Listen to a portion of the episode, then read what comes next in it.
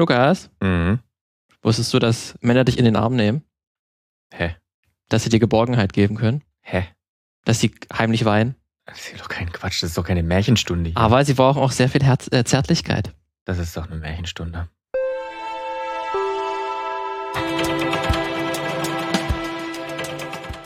Hallo und Hast herzlich du es willkommen. erkannt? Hast du es erkannt? Hallo und herzlich ist ganz willkommen. geil. Geheimer Songtext. Herbert Grönemeyer. Also Mhm. ich finde es finde es ganz schön krass, in diesen Podcast mit dem Herbert Grönemeyer Zitat ähm, einzusteigen. Aber irgendwie passt auch, weil Herbert ist ja eigentlich auch Schauspieler oder mal, also macht er jetzt Mhm. nicht mehr so richtig, aber war er ja auch und hat zum Beispiel in das Boot äh, mitgespielt. Also passt das schon irgendwie. Also es geht heute um Männer. Herzlich willkommen zu unserem Hallöchen. zu unserem Männlichkeitspodcast. Ähm, wir sind das Filmmagazin. Du bist Martin, ich bin Lukas und wir sind heute mal zusammengeschaltet. Das hatten wir auch lange nicht. Ja, deswegen, äh, wenn wir uns mal ins Wort fallen sollten, dann äh, liegt das daran. Ähm, aber ansonsten treffen wir uns auch äh, sehr gerne vor Ort, äh, me- meistens bei Lukas, äh, um dort dann einmal in der Woche ein Filmmagazin aufzunehmen, wo es dann um rund um die äh, des, Welt des Films gehen soll. Manchmal aktuell, häufiger eher nicht so. Da suchen wir uns auch mal so Themen raus, die so ein bisschen was Hintergründiges erzählen oder zum Beispiel auch eine Filmkarriere, wo es heute ein bisschen darum gehen soll, so ein kleines bisschen auch beleuchten. Ähm, genau, und ihr könnt es uns auch jederzeit ähm, schreiben oder eure Meinung auch kundtun auf äh, Social Media, sehr gerne Instagram oder auf unserer Webseite filmmagazin.audio. Da findet ihr dann auch Kontaktmöglichkeiten und auch Kommentarmöglichkeiten. Ganz genau. Und ihr könnt uns natürlich auch zuschauen auf YouTube. Herzlich willkommen. Da seht ihr auch, wie wir zugeschaltet sind. Die beste Webcam-Qualität haben wir ausge ausgepackt. Also wenn ihr mal live bei einem Zoom-Call dabei sein wollt, dann, dann schaltet Aber es wurden schon mit diesem Format Horrorfilme gedreht, gar nicht Ja. so schlechte Horrorfilme tatsächlich. Ähm, also das ist ja auch tatsächlich für Filme Leute auch mittlerweile dieses die Webcam-Aufnahme mittlerweile auch ein Storytelling-Tool geworden. Auch ganz interessant. Könnte man auch mal eine Film Filmmagazin-Folge dazu machen. Da gibt's eine Das tolle, ja. da gibt's eine tolle Folge von ähm, von ähm, Modern Family, die nur auf einem einem FaceTime-Call, Bildschirmschutz. äh, der glaube ich auch Sehr von gut. Apple gesponsert wurde, ähm, Mhm. basiert. Ja, Sehr aber, gut. aber wir, wir wollen heute, wie du hast schon gesagt, also Männer sind auf jeden Fall Thema. Eine Mhm. Karriere hast du schon angedeutet und äh, du, also du hast ja sozusagen das, ähm, das, das Thema vorgeschlagen und hast mir gesagt, guck dir den Film an und dann reden wir Ja. mal. Genau. Es sind eigentlich sind es drei Filme, über die wir heute sprechen, aber explizit sehr stark um einen Film, den wir uns raus, äh, mal rausgesucht haben, ähm, damit es jetzt nicht ganz so ausufernd wird. Aber das kann wir erstmal äh, im Vorfeld, bevor wir mit äh, loslegen, auch eine kleine Content-Warnung, weil das sind heftige Filme, äh, um die es geht. Auch den Film, den, den du dir angeschaut hast, den wir dann nochmal genauer exerzieren werden. Da sind heftige Themen, kommen darin vor. Ähm, deswegen hier auf jeden Fall eine Content-Warnung für alle Leute, die ähm, da Probleme gerade äh, mit dem Thema Selbstverletzung auch was äh, zu tun haben, ähm, damit Probleme haben. Deswegen, wenn das so sein sollte, dann auf jeden Fall diese Folge dann überspringen. Ganz Ja. genau. Dann So. äh, legen wir mal los mit den, mit den, mit den heftigen Das Themen. ist, das, ja, genau. Ähm, da können, also es soll um einen Filmemacher gehen und der hat im Prinzip am Anfang seiner Karriere schon den Startschuss gelegt, wie es eigentlich dann 40, 50 Jahre lang weitergehen soll. Man kann auch sagen, seinen besten Film hat er bereits am Anfang mitgemacht. Ähm, das nämlich geht, geht, geht nämlich in dieser Folge um Paul Schrader. Den sagen vielleicht nicht jeder sofort was, aber wahrscheinlich kennen die meisten einen Film auf jeden Fall von ihm, wo er das Drehbuch zu verfasst hat, nämlich Taxi Driver. Ähm, sicherlich einer der einflussreichsten Filme äh, aller Zeiten, würde ich mal so betiteln. Und da geht's ja auch gleich schon um einen einsamen Mann mit einer gewalttätigen Vergangenheit und einer noch gewalttätigeren Zukunft. Und das ist so ein bisschen das Markenzeichen von Paul Schrader. Äh, der gute Mann ist äh, 77 Jahre alt mittlerweile, aber er macht immer noch Filme. Tatsächlich will er auch ähnlich wie äh, sein großer Kumpel Martin Scorsese äh, und andere große Filmemacher, ähm, die besonders in den 70er Jahren groß geworden sind oder bekannt geworden sind, äh, macht er quasi auch noch, bis er wirklich wahrscheinlich Umfeldfilme, ähm, weil das irgendwie auch nicht, er nichts anderes hat. Ähm, und er hat tatsächlich seine letzten drei Filme ähm, die wollen wir mal genauer besprechen. Ähm, der hat dann nämlich 2017, 2021 und 2022 jeweils nochmal drei Filme rausgebracht, die alle lose thematisch zusammenhängen, also inhaltlich jetzt nicht so ganz direkt, also die spielen nicht in einer Welt oder so, aber ähm, thematisch gibt es da einige Überschneidungen und sie sind auch alles Taxi Driver Filme. Im Prinzip, es geht immer um gewalttätige Männer mit einer gewalttätigen Vergangenheit und einer gewalttätigen Zukunft. Ähm, und das äh, ist tatsächlich so ein, für mich immer Filme gewesen, die mich immer sehr beeindruckt haben, die mich immer zum Nachdenken gebracht haben. Ähm, deswegen bin ich auch ein bisschen Fan von Paul Schraders Werken, äh, auch wenn es man viele Sachen gibt, über die man diskutieren kann. Ähm, und wahrscheinlich auch muss. Äh, und der wiederholt sich auch immer sehr, sehr stark, das muss man auch immer sagen. Also der hat wirklich so eine Formel, auch von Filmen, die hat auch mal, mal beschrieben, wie er sich das so vorstellt, wie das funktioniert und der hat gewisse Storytelling-Tools, auch die immer, auch immer wieder verwendet. Ähm, aber ich finde tatsächlich auf eine sehr spannende Art und Weise ähm, und auf sehr unangenehme Art und Weise meistens, aber so, dass ich wirklich drüber nachdenken muss.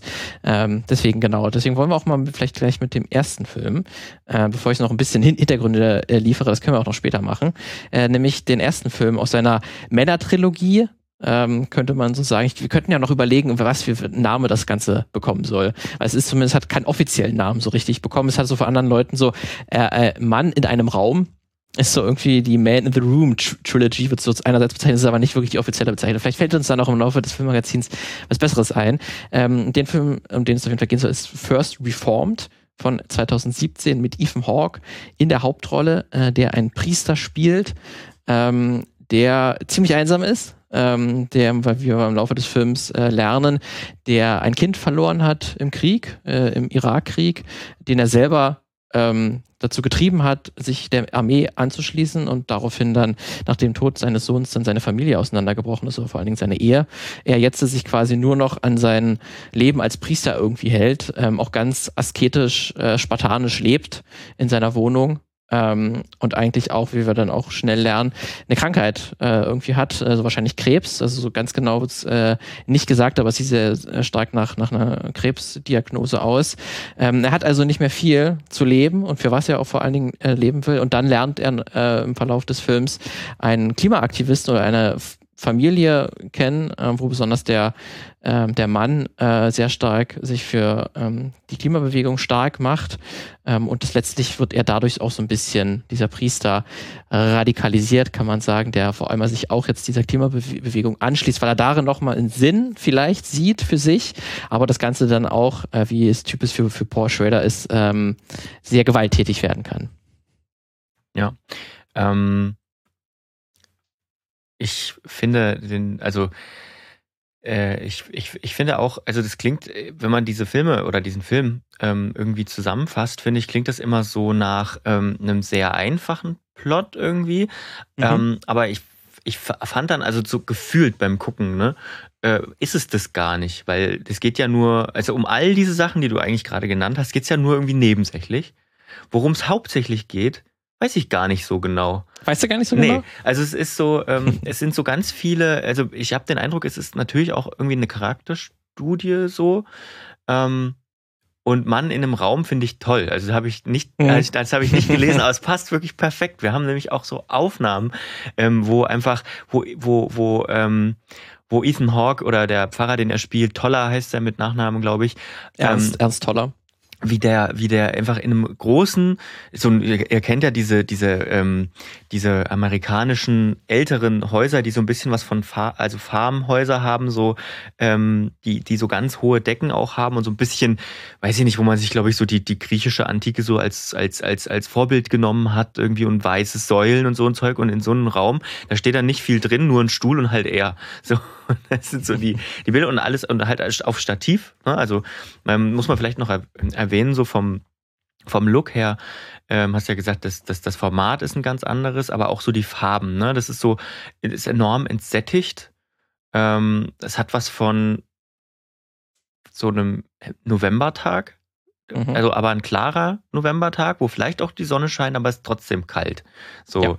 ähm, so, so wirkt dieser Film. Und, und so ein bisschen Gefühl hatte ich so von den Kameraperspektiven her. Ähm, so eine Mischung aus ähm, irgendwie 50er, 60er äh, Jahre Kinofilm und 90er Jahre Fernsehserie. Mhm. So, eine, so, eine, so, eine, so eine Verheiratung von diesen beiden Sachen. Weil es ja, ich glaube, ich weiß noch, besonders ist, weil es auch im 4 zu 3 Format gedreht ich, ich glaube, es ist nicht ganz 4 zu 3, es ist 1,37 zu 1 ah, okay. oder so, aber Aber es ist okay. fast 4 zu 3, genau. Also man genau, äh, dadurch auch nochmal so ein bisschen Fernsehcharakter ja. äh, hat. Und was für mich auf jeden Fall auch, ich habe den Film jetzt dann jetzt auch zum, zum zweiten Mal gesehen schon, als er damals 2017, 18 dann äh, bei uns erschienen war, hatte ich ihn das erste Mal schon gesehen. Ähm, was ich dann auch jetzt noch beim zweiten Mal mir auch richtig aufgefallen ist, wie, wie vor allem aktiv er dieses Format ausnutzt für die Geschichte. Ne, weil es hier geht natürlich um, um eine Figur, die super einsam ist, die niemand mehr hat, mit dem sie wirklich sprechen kann und auch nicht will. Äh, vor allen Dingen, er hätte Möglichkeiten, aber er ist so verkümmert sozial auch, dass er das gar nicht mehr kann.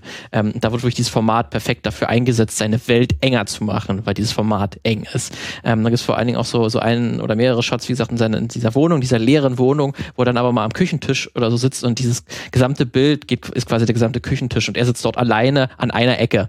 Das finde ich, das ist so grundlegend, das ist ein super trauriges Bild eigentlich. Da ja. musst du gar nichts mehr dazu sagen. Du weißt eigentlich, was, was Sache ist. Ähm, doch ganz häufig, wie ähm, geht die Kamera auch ähm, ähm, ähm, sehen wir gewisse Sachen, die ins Bild läuft oder eben nicht läuft. Ähm, da wird immer ganz schön mitgearbeitet, was jetzt der Charakter sieht, was wir sehen soll und wie eng vor allen Dingen und klein diese Welt halt auch wirkt. Und da sieht man auch, ähm, da sieht man auch so ein bisschen, also ich fand es cool, dass ähm, eher so konter, also so mein, gegen meine Intuition hätte ich gesagt, wenn man jemanden alleine darstellen will, dann macht man das Bild ja möglichst breit. Mhm. Ne? Machst du so ein ganz breites ja. Kinoformat und ähm, stellst den dann irgendwo in, in die eine nicht, doch in die eine Ecke und dann hast du ganz viel Fläche. Aber, viel Leerraum, aber ja. ja, aber das ist dann, glaube ich, gar nicht so leer. Sondern das hat eher was von, ah, guck dir mal die schöne Landschaft an. Aber so wie es dort gefilmt ist, ist es halt, guck mal, ich kann da bis an die Decke gucken, wenn er da, wenn er da sitzt im Prinzip. Ähm, und ich habe den Eindruck, und das verstärkt das, also das wird dadurch noch verstärkt, ähm, wir gucken uns eigentlich die ganze Zeit so einen Sozialfall an. Ne? Also man hat so den Eindruck, es, ähm, es wirkt von Anfang an so, wir kennen diese Geschichte, ne? Sohn verloren im Krieg. Ähm, alle Leute, die, die, er so trifft, haben irgendwie, haben auf eine, irgendeine Art und Weise Mitleid mit ihm. Ähm, fast alle.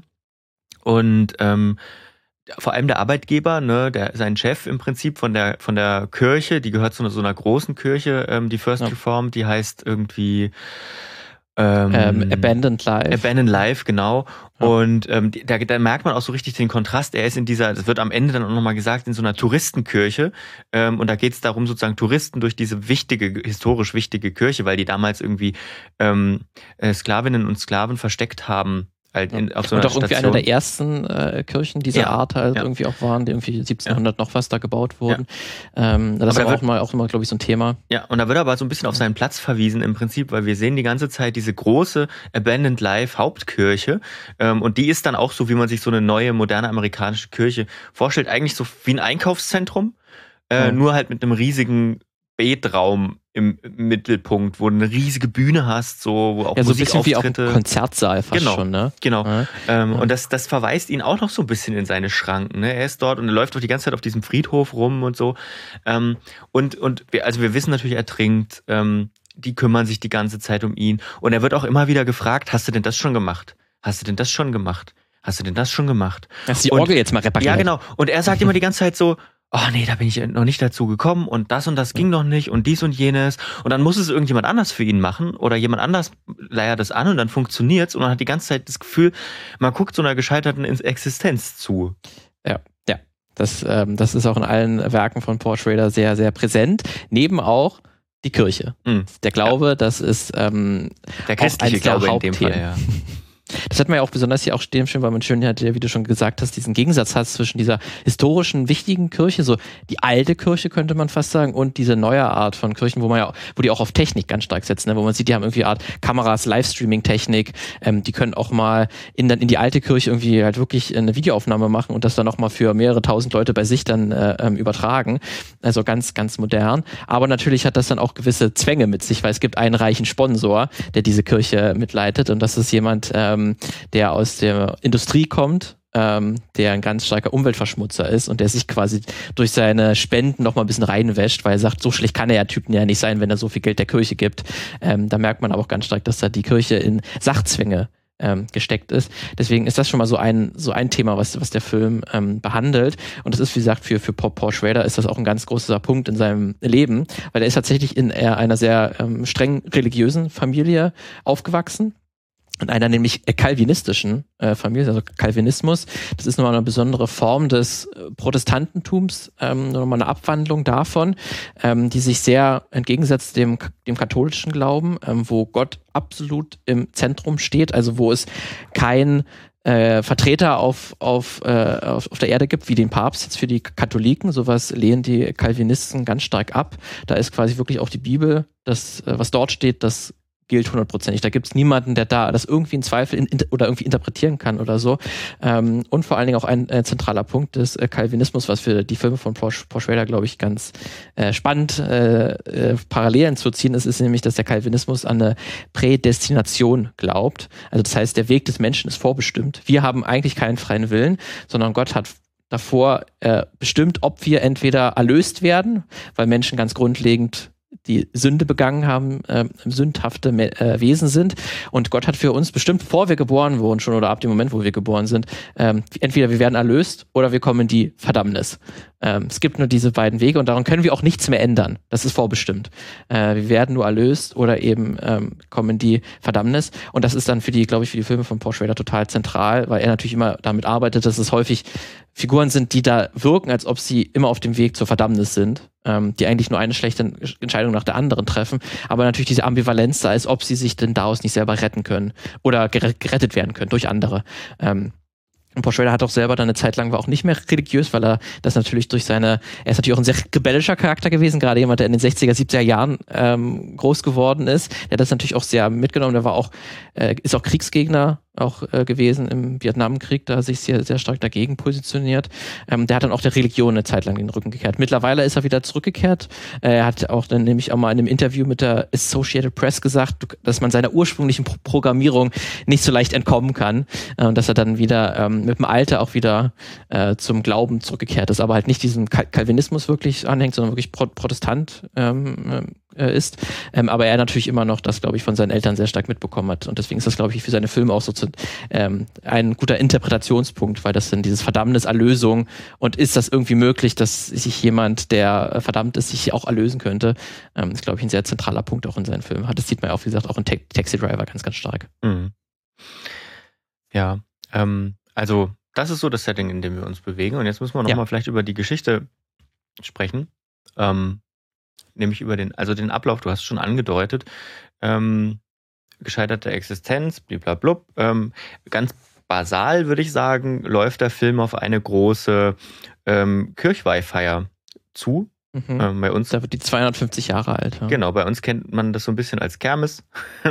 etwas, etwas, äh, naja, wie soll ich sagen, äh, verändert, in veränderter Form, aber dort ist es eine richtig eine religiöse Feier, ähm, wo gefeiert werden soll, dass eben diese Kirche, die First Reformed, die kleine sozusagen, ähm, geweiht wurde. Und ähm, das ist sozusagen das Ziel nebenbei, würde ich mal sagen. Ne? Also das ist sozusagen, das ist auch so unser Finale. Darauf laufen wir zu. Und das merkt man im Film ab und zu. Und auf diesem Weg passieren so ein paar Sachen. Ähm, du hast von dem Klimaaktivisten schon gesprochen, ähm, dessen Frau und zukünftige Mutter ähm, sich hilfesuchend an den Pastor wendet, also an, ähm, an Toller. Ganz Toller.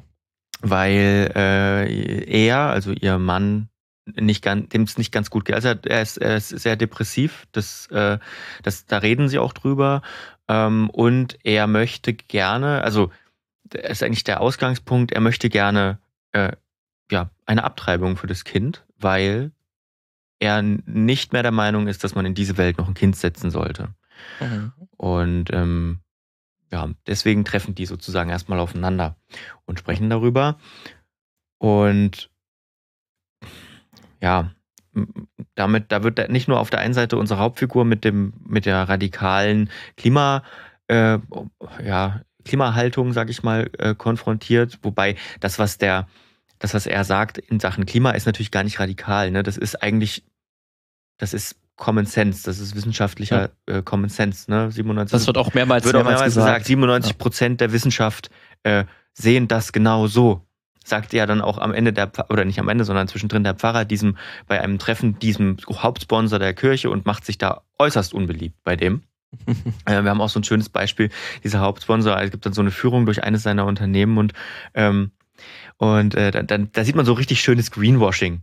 Ne? Man führt da so eine Besuchergruppe durch und äh, erzählt denen, ja, und hier so und so viel Prozent werden wieder recycelt und so und so viel Prozent und das und das läuft alles und irgendwann sehen wir nur so eine Landfill, äh, wo einfach so dampfender Müll.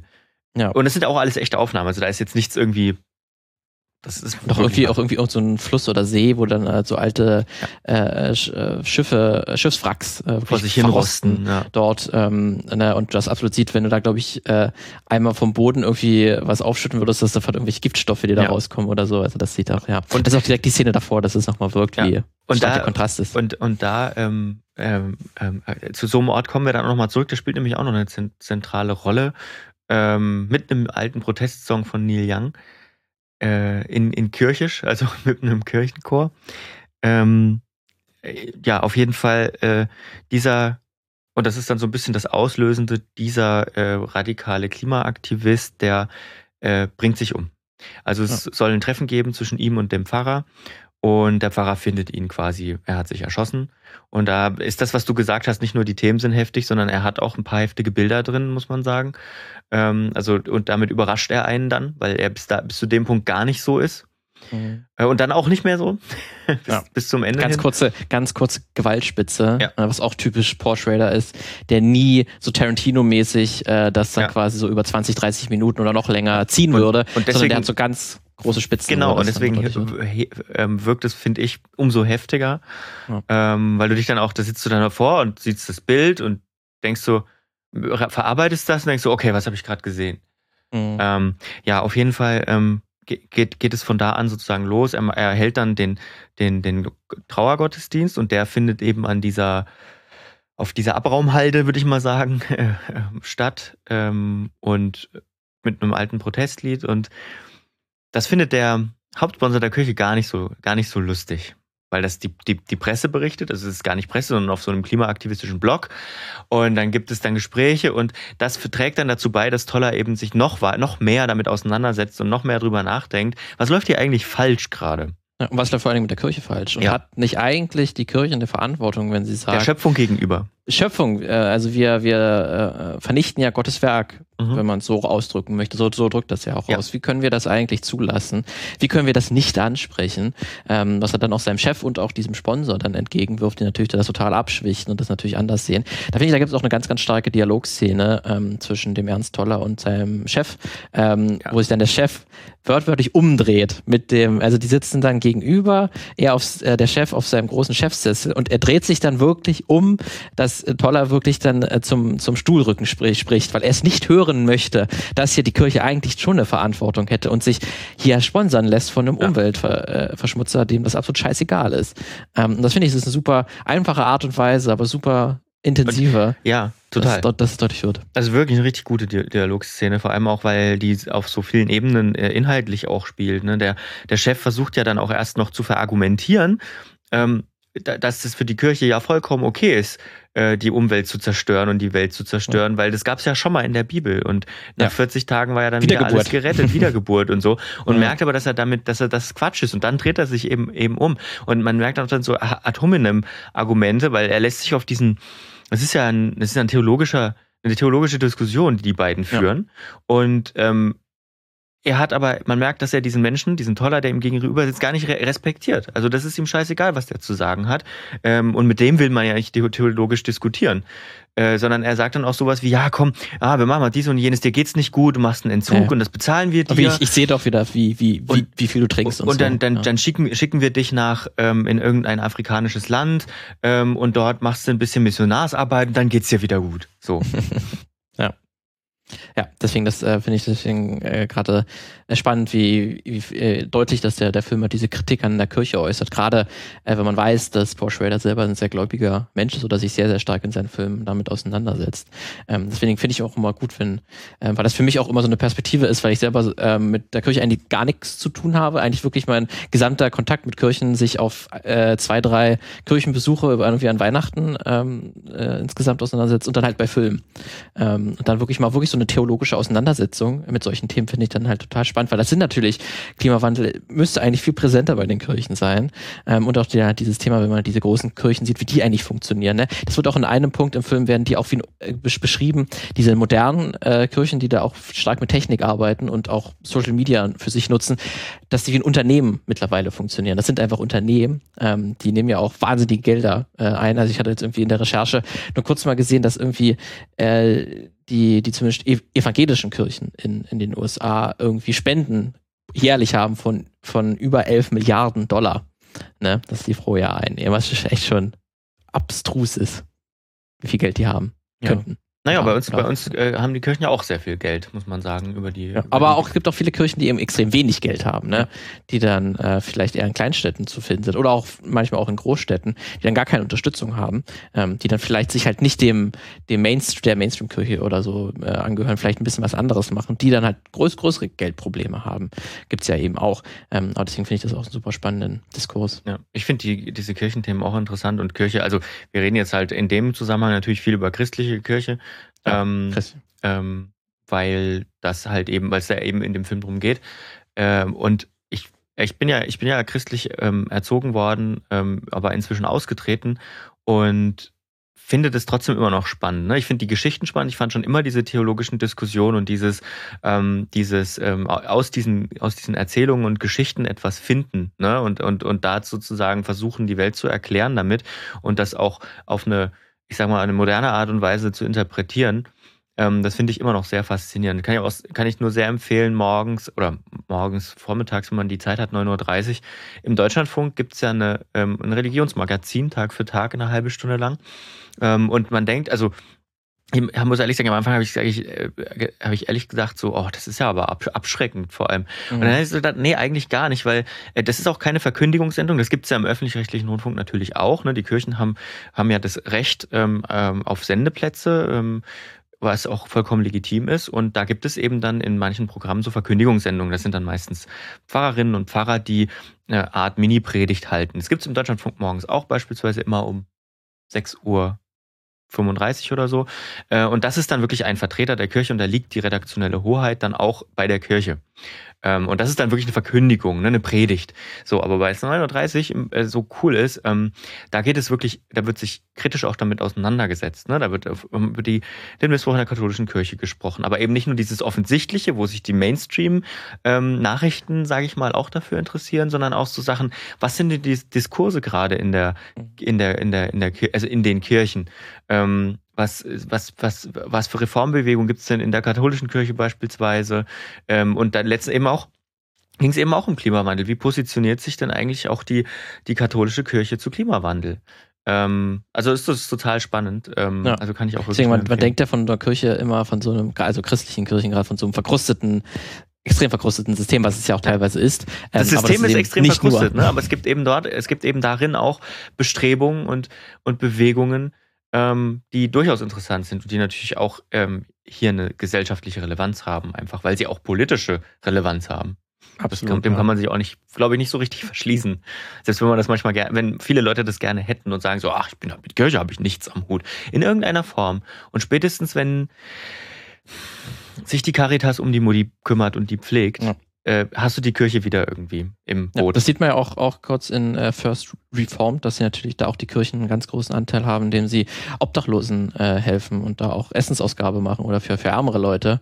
Ähm, da gibt es auch eine ganz interessante äh, ähm, ähm, Diskussion, in de, wo dann der Ernst Toller ähm, in dieser größeren, moderneren Kirche ist und da irgendwie so ein ähm, ja, fast so eine, so eine Selbsthilfegruppe Art leitet, also wo man einfach wirklich über sich spricht, ähm, wie wie es einem geht ähm, und er dann halt auch das Leid der, der armen Menschen ansprechen will und ihm dann da so ein jüngerer ja, radikaler Evangelik, könnte man glaube ich schon fast sagen, da entgegentritt, der auch patriotisch sehr eingestellt ist, der sagt, dass er das gar nicht nachvollziehen kann ähm, und dass ähm, ja die, dass man nicht den armen Leuten nicht einfach so Geld schenken soll und so. Und äh, das ist sofort wurde das eine sehr politische Diskussion auf einmal. Also Ernst Toller hat es eigentlich nur so erstmal auf sehr oberflächlichen religiösen Niveau angesprochen, dass man den Armen auch helfen muss.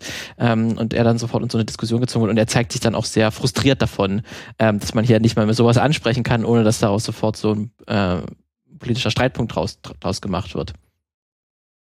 Ja.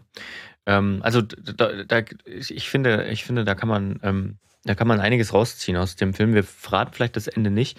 Ähm, Aber was vielleicht das, das Spannende, also das ist ja zum einen dieses kirchliche Thema, aber halt auch dann, wie sich Ernst Toller halt entwickelt, weil es ist ja am Ende eine große Charakterstudie. Ja.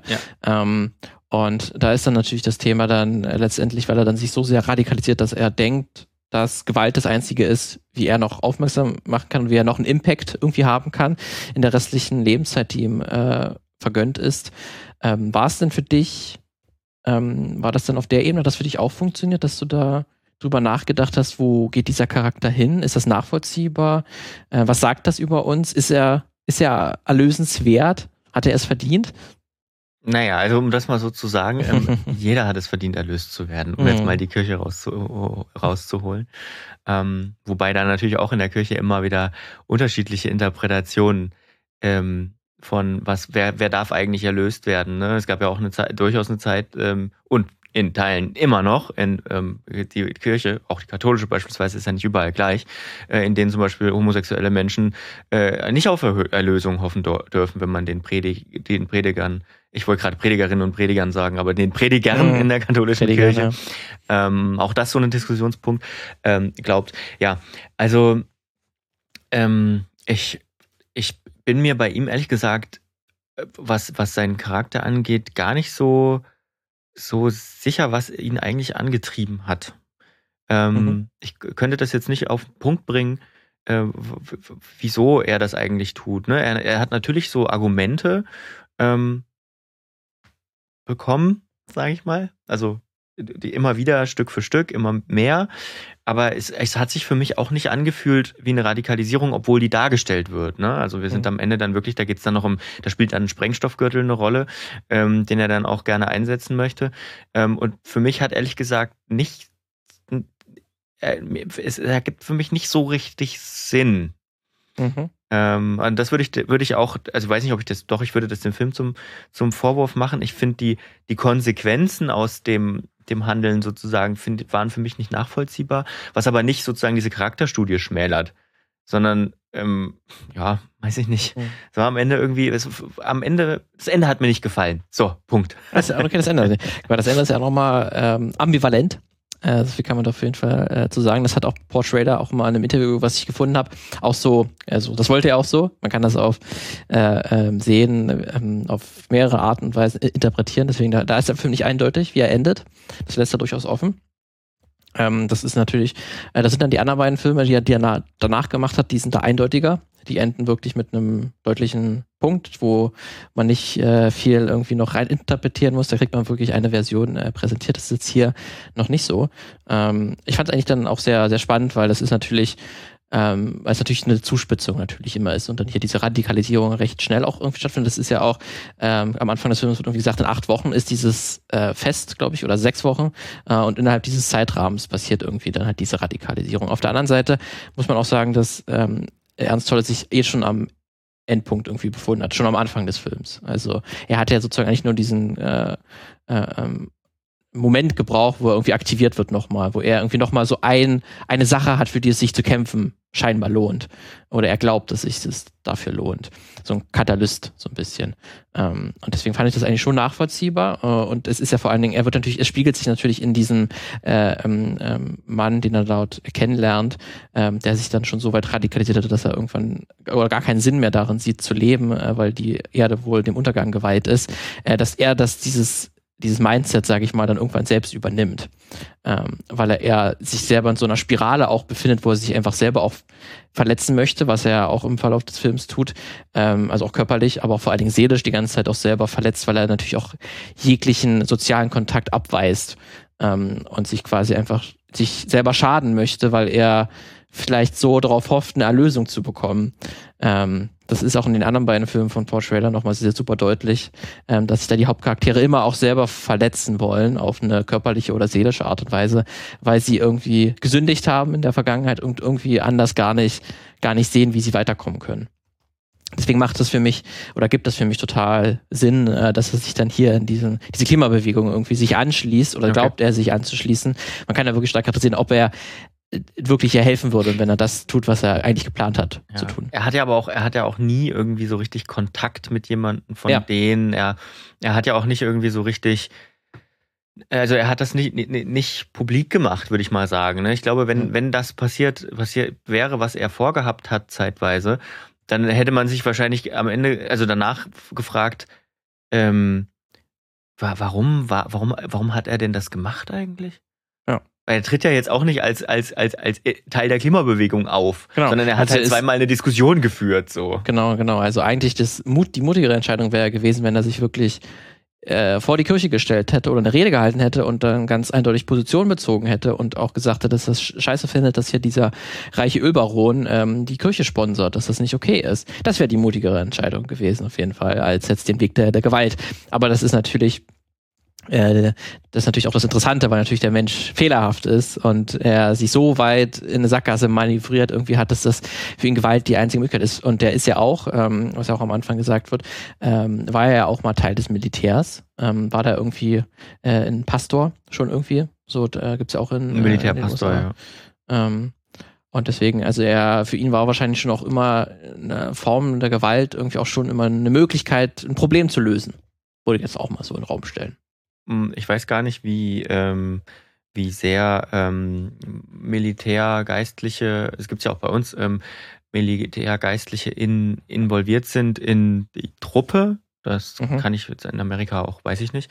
Ähm, aber äh, also es, es, spricht natürlich auch für den militärischen Hintergrund, wenn die Familie, was du am Anfang gesagt hast, ne, schon, schon seit Generationen quasi Militärpfarrer ist, ne, da ist auch dann den Zweiten Weltkrieg irgendwie noch mit drin und so weiter. Und Amerika ist ja auch immer wieder Krieg, Kriege, ähm, an Kriegen, Konflikten beteiligt gewesen. Ähm, ja, ähm, so Gewalt als Teil der, der Lösung scheint für ihn auf jeden Fall ein Punkt zu sein. Ähm, was ich auch noch an als, als Kritik habe, ich habe irgendwie die Liebesgeschichten nicht so richtig. Die mhm. wollten nicht, die wollten nicht so richtig in meinen Kopf rein, muss ich sagen. Also beide. Ja. Es gibt ja zwei in dem Film tatsächlich. Es gibt eine unerfüllte, die nicht von ihm ausgeht, nämlich eine, ja, die Chorleiterin, glaube ich, von der, von der äh, großen Kirche. Ähm, die, die liebt ihn, die will sich um ihn kümmern eigentlich die ganze Zeit. Ähm, und er weist sie aber wirklich entschieden zu, also nicht immer ganz entschieden, aber dann zum Schluss wirklich sehr entschieden zurück, also sehr verletzend ja. auch zurück. Ähm, also da entscheidet er sich dann auch für die Gewalt, für die emotionale im Prinzip, weil er anders damit nicht umgehen kann. Ähm, und äh, dann die, die, die mich mehr nervt tatsächlich, ähm, ist die mit, äh, die er aufbaut mit der Frau des verstorbenen Klimaaktivisten. Ähm, genau. Das hätte nicht sein müssen. so. Äh, ja, einerseits, einerseits ist es auch ein ganz typisches äh, Paul Schrader-Thema. Ähm, junge Frauen, die den äh, gewalttätigen Männern einen Ausweg bieten können oder, oder ein ganz starker Katalyst auch für Handlungen sind, weil anders der Mann nicht mehr weiterkommt. Ähm, auf jeden Fall, also wenn man Christopher Nolan dafür ähm, kritisieren möchte oder auf jeden Fall kritisieren sollte, dass er viele Männergeschichten erzählt und Frauen immer so als Werkzeug nur benutzt für seine Geschichten. Das, ähm, da ist Porsche Raider nochmal 500 Prozent oben drauf. Deutlich extremer, weil die deutlich existieren ja nur, um, um, um, um dem Mann irgendwie was zu dienen, um den weiterzubringen, wie du schon sagst, ja. Genau. Das ist immer natürlich, weil er sich immer sehr stark auf eine Figur immer bezieht und dann halt ähm, immer aus der männlichen Perspektive das Ganze erzählt.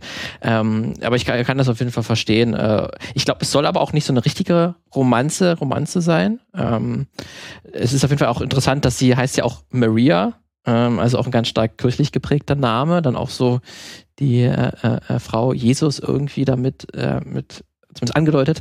Ähm, und das, es gibt ja zumindest diese, ich finde aber zumindest diese eine ja. spannende Szene, die wo Frau oder die Mutter? Oder Frage, die Mutter? Das ist die Frage. Ja. Ja. Ähm, und da gibt es eine Szene, wo sie sich das erste Mal richtig näher kommen, ähm, wo sie sich äh, berühren, äh, wo sie quasi wirklich aufeinander liegen. Ähm, was ich super spannend finde, war natürlich hier der Haupt, die Hauptfigur äh, eine Zeit lang, weil er sich halt so abgekapselt hat, auch keine körperlichen Kontakte irgendwie hat. Also oder selbst eine Berührung halt was Besonderes ist. Und das finde ich, äh, diese Stelle ist sehr interessant äh, gestaltet, weil die dann wirklich aufeinander liegen, weil die, sie erzählt dann, ähm, dass es da, dass sie, sie mit ihrem verstorbenen Mann äh, immer so ein Spiel hatte, wenn sie irgendwie was gekifft haben oder so, dass sie dann aufeinander gelegen haben und sie versucht haben, sich an so vielen Stellen wie möglich zu berühren. Und mehr passiert da an sich auch gar nicht. Klamotten auf, aufeinander. Ja. Genau, und dann, und dann fängt aber so im Hintergrund so ein psychedelischer kleiner Trip an, wo dann auch nochmal so Umweltaufnahmen äh, gezeigt werden. Äh, ist, ist eine sehr spannende Szene irgendwie mhm. zu sehen, wo man irgendwie merkt, hier, er spürt Ernst Toll auf einmal wieder er lebt wirklich. Er, in diesem Moment lebt er das erste ja. Mal wieder nach einer ganzen Zeit. Ich, ich, ähm, deswegen finde ich schon spannend. Ja, und ich finde aber, damit hätte man es auch. Also erstmal fand ich, dass das genau das kam irgendwie aus dem Nichts, weil, ja. weil, weil ähm, die erzählt ihm diese Geschichte und er fragt, wollen wir das auch machen? Ja. Ja. So. Warum liegt hier überall Stroh? Also wirklich so ein bisschen. aber es ist keine, also es hat eigentlich keine Erotik. Es hat keine, ne, nein, es hat, es hat, null Erotik, aber es ist genauso plump eingeleitet, finde ich. Mhm. Ähm, und dann muss ich sagen, wenn man das schon so macht, dann hätte es mir auch gereicht. Weil, weil das ist ja dann, das ist ja, also diese Emotion, also das, was uns das über Toller sagen soll, verstehe ich, ne? Dass diese, dass, dass es erstmal wieder Nähe ist und, und, und Berührung und vielleicht auch ein bisschen Leidenschaft, aber auch so ein bisschen runterkommen. Mhm. Ähm, aber dass die dann ja wirklich noch eine quasi Liebesbeziehung anfangen. Haben sie das? Das, das wie gesagt, das Natürlich Ambivalente, haben sie das, was du, kennst, du weißt, siehst doch den letzten Shot des Films, oder? Naja, aber wie gesagt, der kann auch ambivalent sein, dass das schon nicht mehr in der realen Welt passiert. Gerade, dass wir das Thema Kirche mit Himmel, Hölle äh, haben, ist, glaube ich, auch durchaus die Interpretation ähm, zulässig, dass das nicht mehr Ah, das, ich verstehe, dass das sozusagen das für ihn dann da schon vorbei war. Ja. Weil, ah, ja, das okay. ist für sich sein, sein Paradies, was er sich ja. da jetzt aufgebaut hat. Damit kann hat. ich besser leben. Danke für, diese, danke für dieses Deutungsangebot. bitte, bitte, bitte schön, nimm's dir gerne. Ähm, aber ja, das ist natürlich, wenn man es, natürlich, das ist auch die erste Assoziation ist, dass dann, dass es wirklich eine erfüllte Liebesgeschichte ist, die hier dargestellt wird. Dann wirkt es natürlich ein bisschen komisch, weil auch ein großer Altersunterschied hier auch herrscht. Ich würde schon sagen, mindestens 20 Jahre zwischen den beiden. Das ist immer, das ist halt immer, das ist immer das, dieses Hollywood, Ding mit den viel ja. jüngeren Frauen und den. Ja.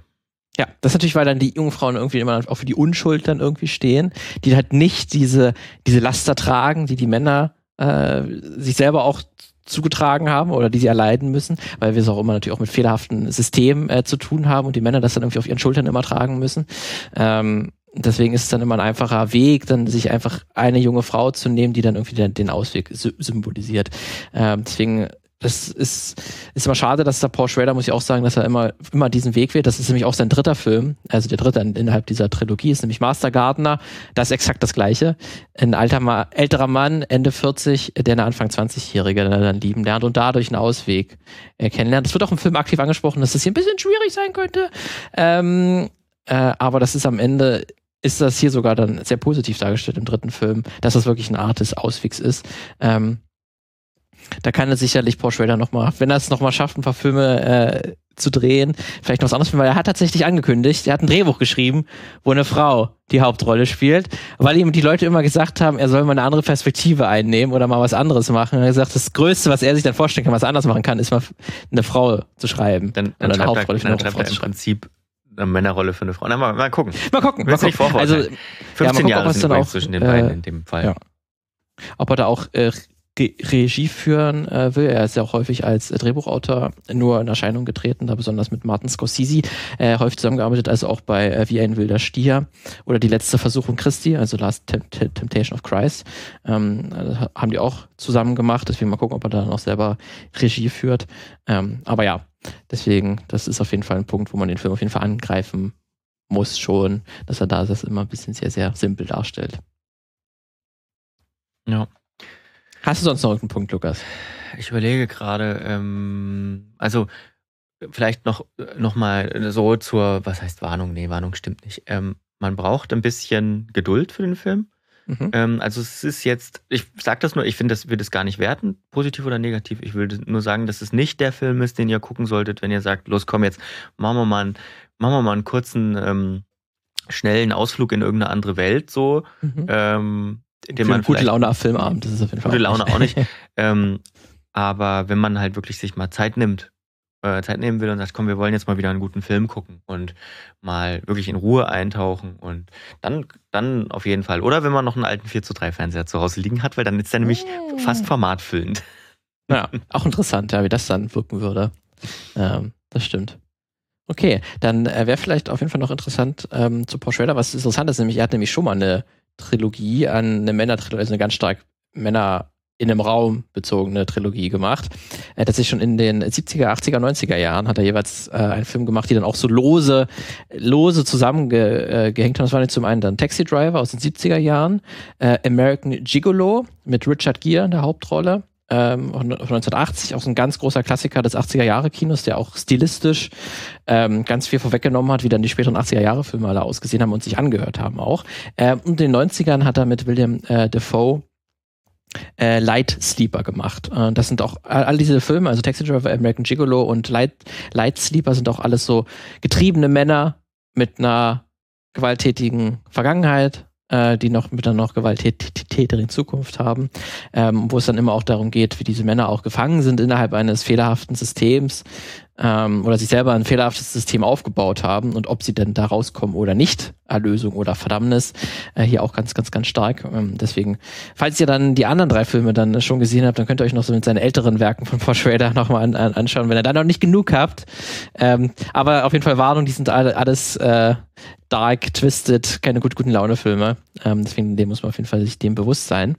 Ähm, auf jeden Fall, ich kann aber auch noch die anderen beiden Filme, die jetzt seine neueren auch auf jeden Fall empfehlen. Das ist der zweite Film, den er dann nach First Reformed gemacht hat, ist The Card Counter.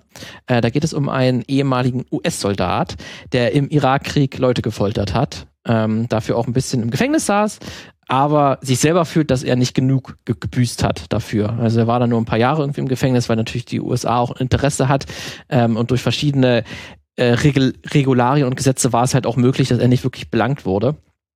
Und dass dieser ehemalige US-Soldat ist dann als Kartenspieler ähm, zieht er durch die USA. Er hat gelernt, Karten zu zählen.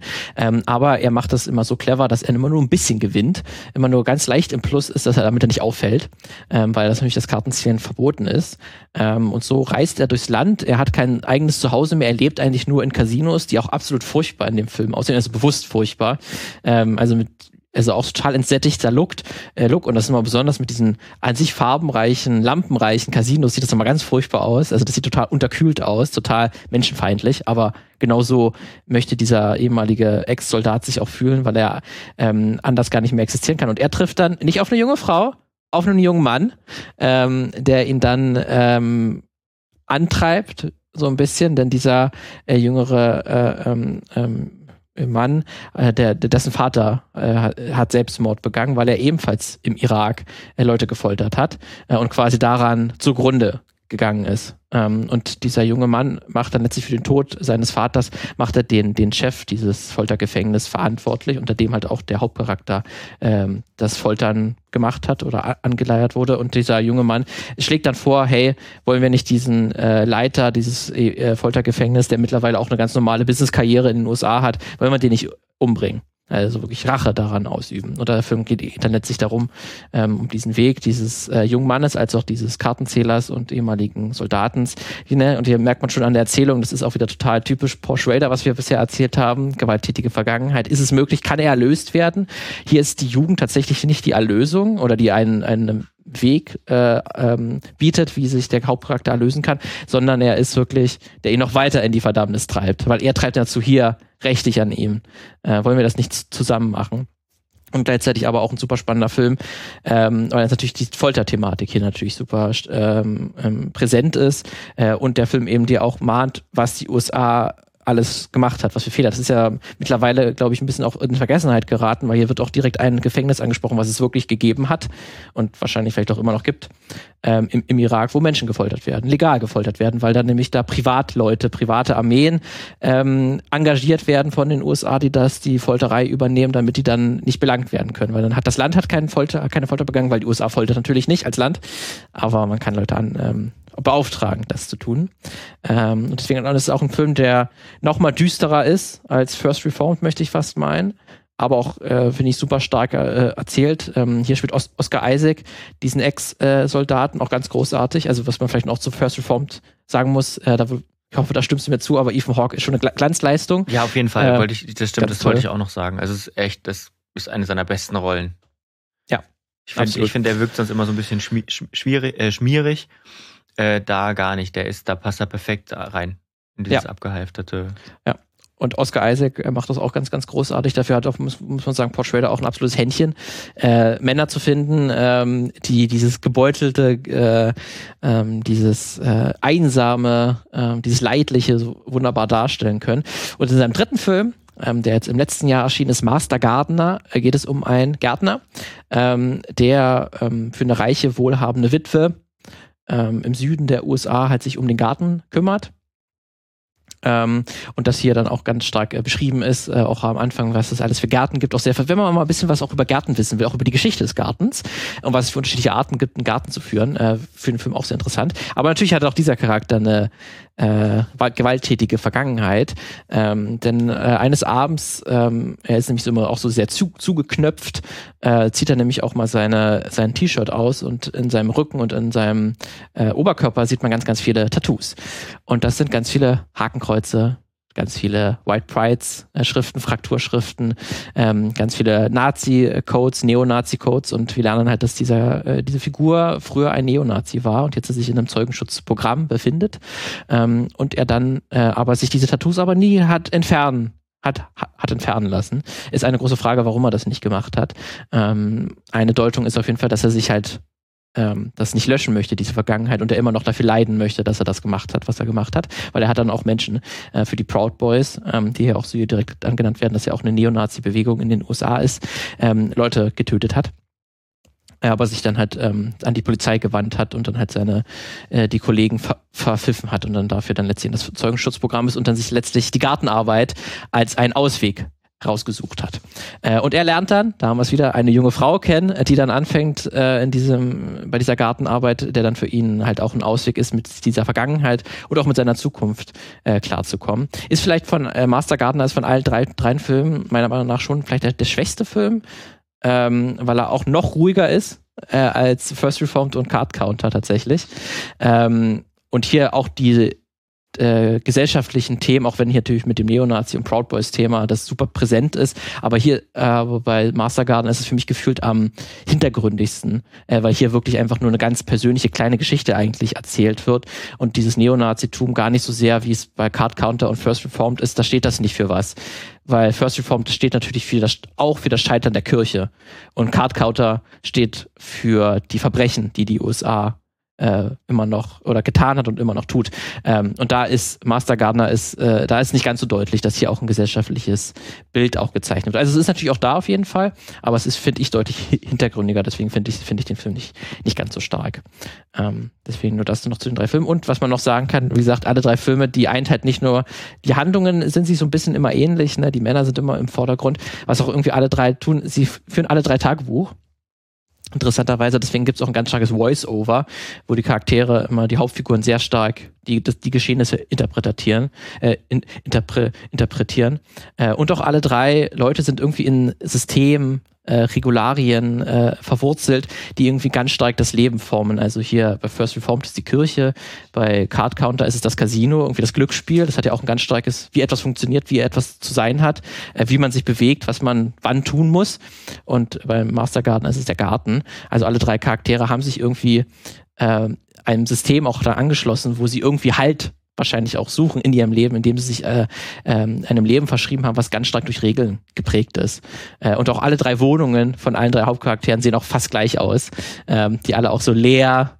Ähm, bei, besonders bei Card Counter ist es nochmal ganz deutlich gemacht, wo er, weil er hat ja eine Zeit lang im Gefängnis äh, verbracht und er reiste immer von Casino zu Casino, von Hotel zu Hotel, dass er bei jedem Hotelzimmer das ähm, da äh, ähm, macht er Decken um die um die äh, Stühle, um die Tische äh, drum und er hat auch immer so eine äh, so eine Umhänge, ähm, die er um, um, um, um jedes Möbelstück äh, zieht. Das er am Ende sieht dann halt immer jedes Hotelzimmer aus wie ein Gefängnis tatsächlich, ähm, weil er sich das quasi da wieder aufbaut.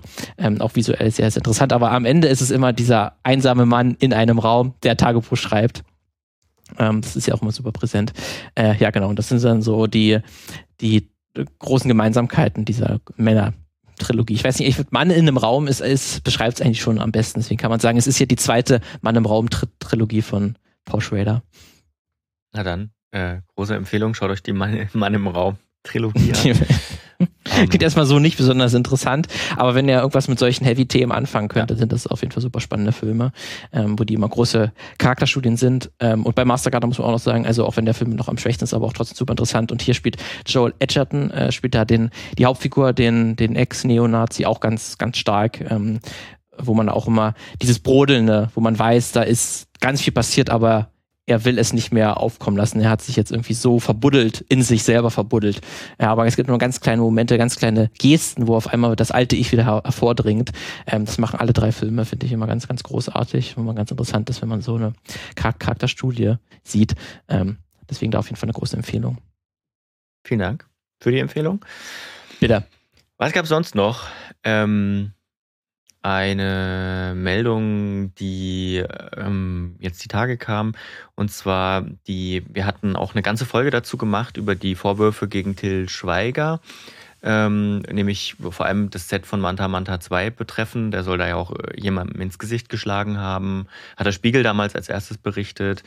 Ähm, und ja, diese äh, Konstantin-Film als, als Produz äh, Produzenten haben dann eine externe Kanzlei beauftragt, äh, um dem mal nachzugehen. Und auch diese Kanzlei ist jetzt offenbar zu dem, zu dem Urteil gekommen, ja, da ist was dran und äh, anscheinend auch noch darüber hinaus weitere Vorfälle. Also lest da, lest da mal nach oder hört unsere Folge mal nach, da fassen wir nochmal zusammen, was damals so, glaube ich, eine Woche oder zwei Wochen später alles rumgeisterte äh, in den Medien. Und ansonsten, Bird Young ist tot, hattest du noch äh, gesagt. Mhm. Äh, Rockies. Ein Rockys bester Freund aus den äh, Rocky-Filmen von Sylvester oder mit Sylvester Stallone. Mhm. Ähm, der, also das war auf jeden Fall seine bekannteste Rolle, der jetzt mit, äh, ich glaube, 83 Jahren oder 84 Jahren äh, gestorben ist. Ja, war auch vielleicht nochmal für einige interessant, weil das immer auch doch ein sehr präsenter Charakter neben Rocky selbst natürlich war. Ja, und ähm, wenn man ihn so, also wenn man sein Gesicht sieht, googelt mal oder so, schaut in den Shownotes, da verlinken wir das auch. Wenn man ihn sieht, man hat ihn schon mal gesehen. Auf jeden ist Fall. Ein, ist einer dieser, wenn man den irgendwie bei einem anderen Film sieht, dann, hä, ja. irgendwie kenne ich den. Aber man kann sich ja. direkt, direkt ja. zuordnen. So, also, ein, so einer ist das. Genau. Er war ja für, für Rocky als Nebendarsteller auch nominiert für den Oscar. Den Oscar. Tatsächlich. Auch diverse Negativpreise nominiert, aber äh, der ja, Oscar, die Oscar-Nominierung. Interessanterweise, äh, Paul Schrader hat trotz, obwohl er so viele große Filme gemacht hat, hat er noch nie einen Oscar gewonnen. Mhm. Äh, tatsächlich haben, es haben Filme, die er geschrieben hat, haben Oscar gewonnen, aber ja. dann halt nie fürs Drehbuch. Mhm. Äh, also zum Beispiel wie, wie ein wilder Stier oder Taxi Driver. Mhm. Obwohl Taxi Driver hat, glaube ich, keinen Oscar für bester Film bekommen. Ähm, aber Paul Schrader tatsächlich nie selbst. Der war tatsächlich für First Re Reformed war er nominiert fürs beste Drehbuch, aber äh, bisher nie gewonnen. Das ist ja nicht ganz interessant, dafür, dass er doch so ein, so ein einflussreicher äh, Filmemacher ist dass das ihm noch nicht geglückt ist. Na, vielleicht kommen ja noch, kommt's ja noch. Vielleicht haben ja schon andere lange gewartet. Ja.